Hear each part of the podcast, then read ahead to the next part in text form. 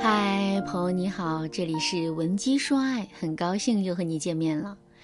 如果你在微博上搜索“男人出轨”，映入你眼帘的一定是众多女同胞的咒骂。有人说，出门左转直接去民政局离婚；有人说，找亲朋好友把他揍一顿，然后逐出家门。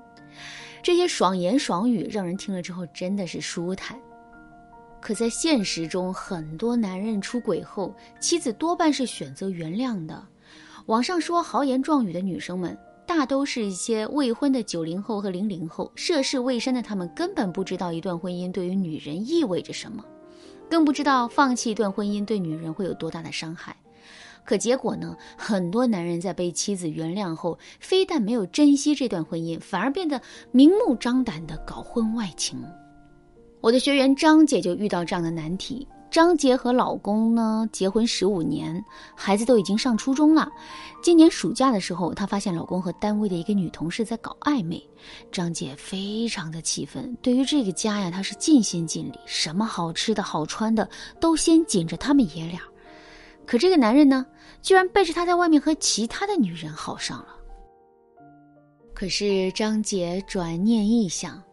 孩子明年就要中考了，如果现在离婚的话，对孩子一定会有很大的影响。而且她和老公朝夕相处十五年了，让她拿得起放得下也没有那么简单。最后呢，张姐好不容易说服自己原谅出轨的丈夫，可没想到不到三个月，这个男人又跟第三者旧情复燃了。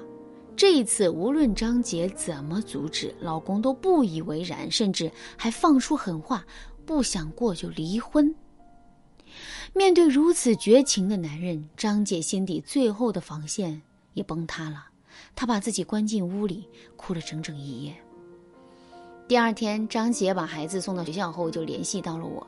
张姐说：“她现在是破罐子破摔，我呢，是真觉得委屈，可是我又放不下他，更舍不得让孩子因为我们出任何问题。他到底怎么想的？”家不要，孩子不管，就知道跟小三谈情说爱，这段婚姻我又该怎么抉择才好呢？类似张姐的学员，我遇到过不少。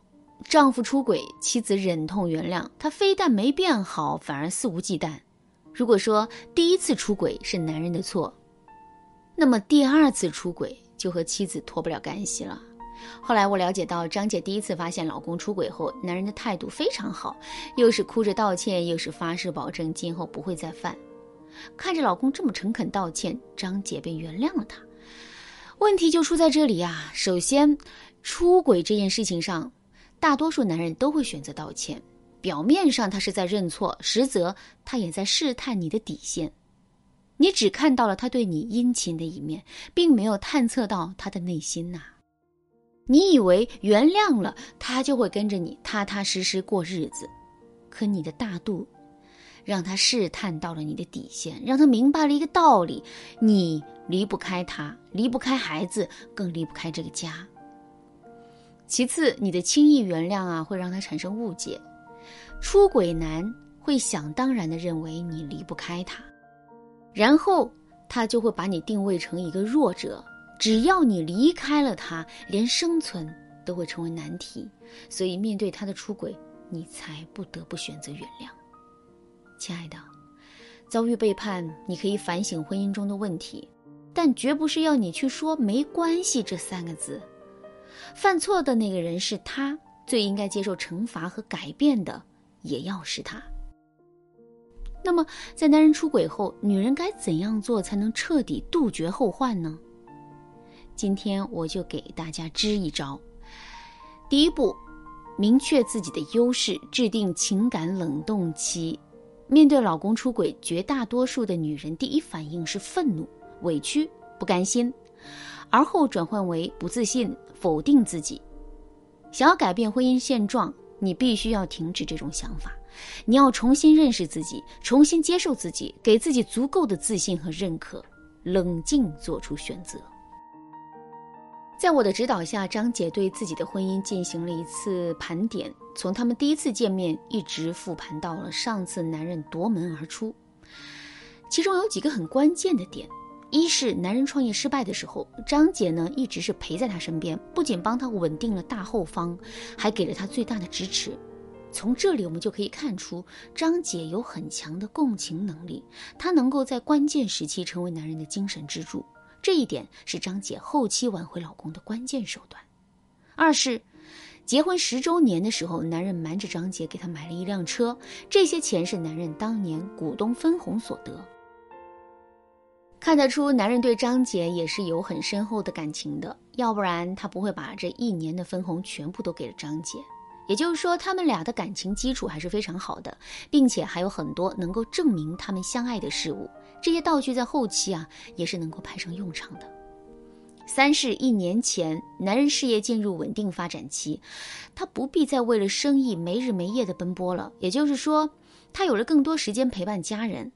可这个时候，张姐所有的心思都放在了孩子身上。好几次，男人提议和张姐去外面吃饭兜风，都被张姐以孩子为借口拒绝了。这一点非常重要，为什么呢？因为男人在事业和家庭重心转换的时候，张姐没有能够及时的察觉到丈夫对亲密关系的需求，这是很致命的。因为当男人的情感需求在家庭当中得不到满足，他大概率会从其他地方去寻找。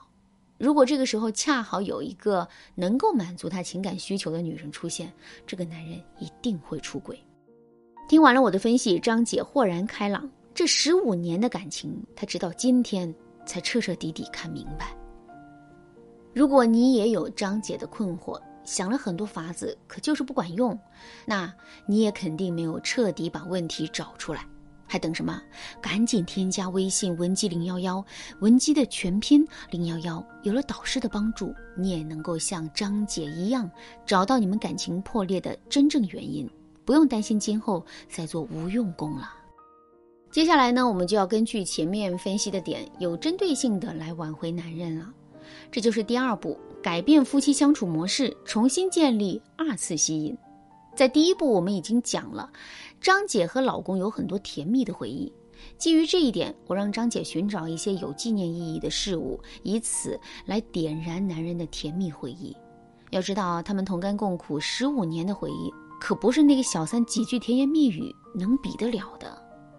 后来，张姐趁着周末，老公带着孩子买衣服的时候。在家里面做起了扯面，等到他们回家的时候，男人看到餐桌上香喷喷的扯面，停下了脚步。他问张姐：“你怎么想起来做面条呢？”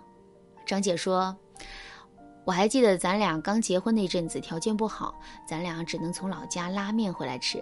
你不是说我做的扯面是最好吃的吗？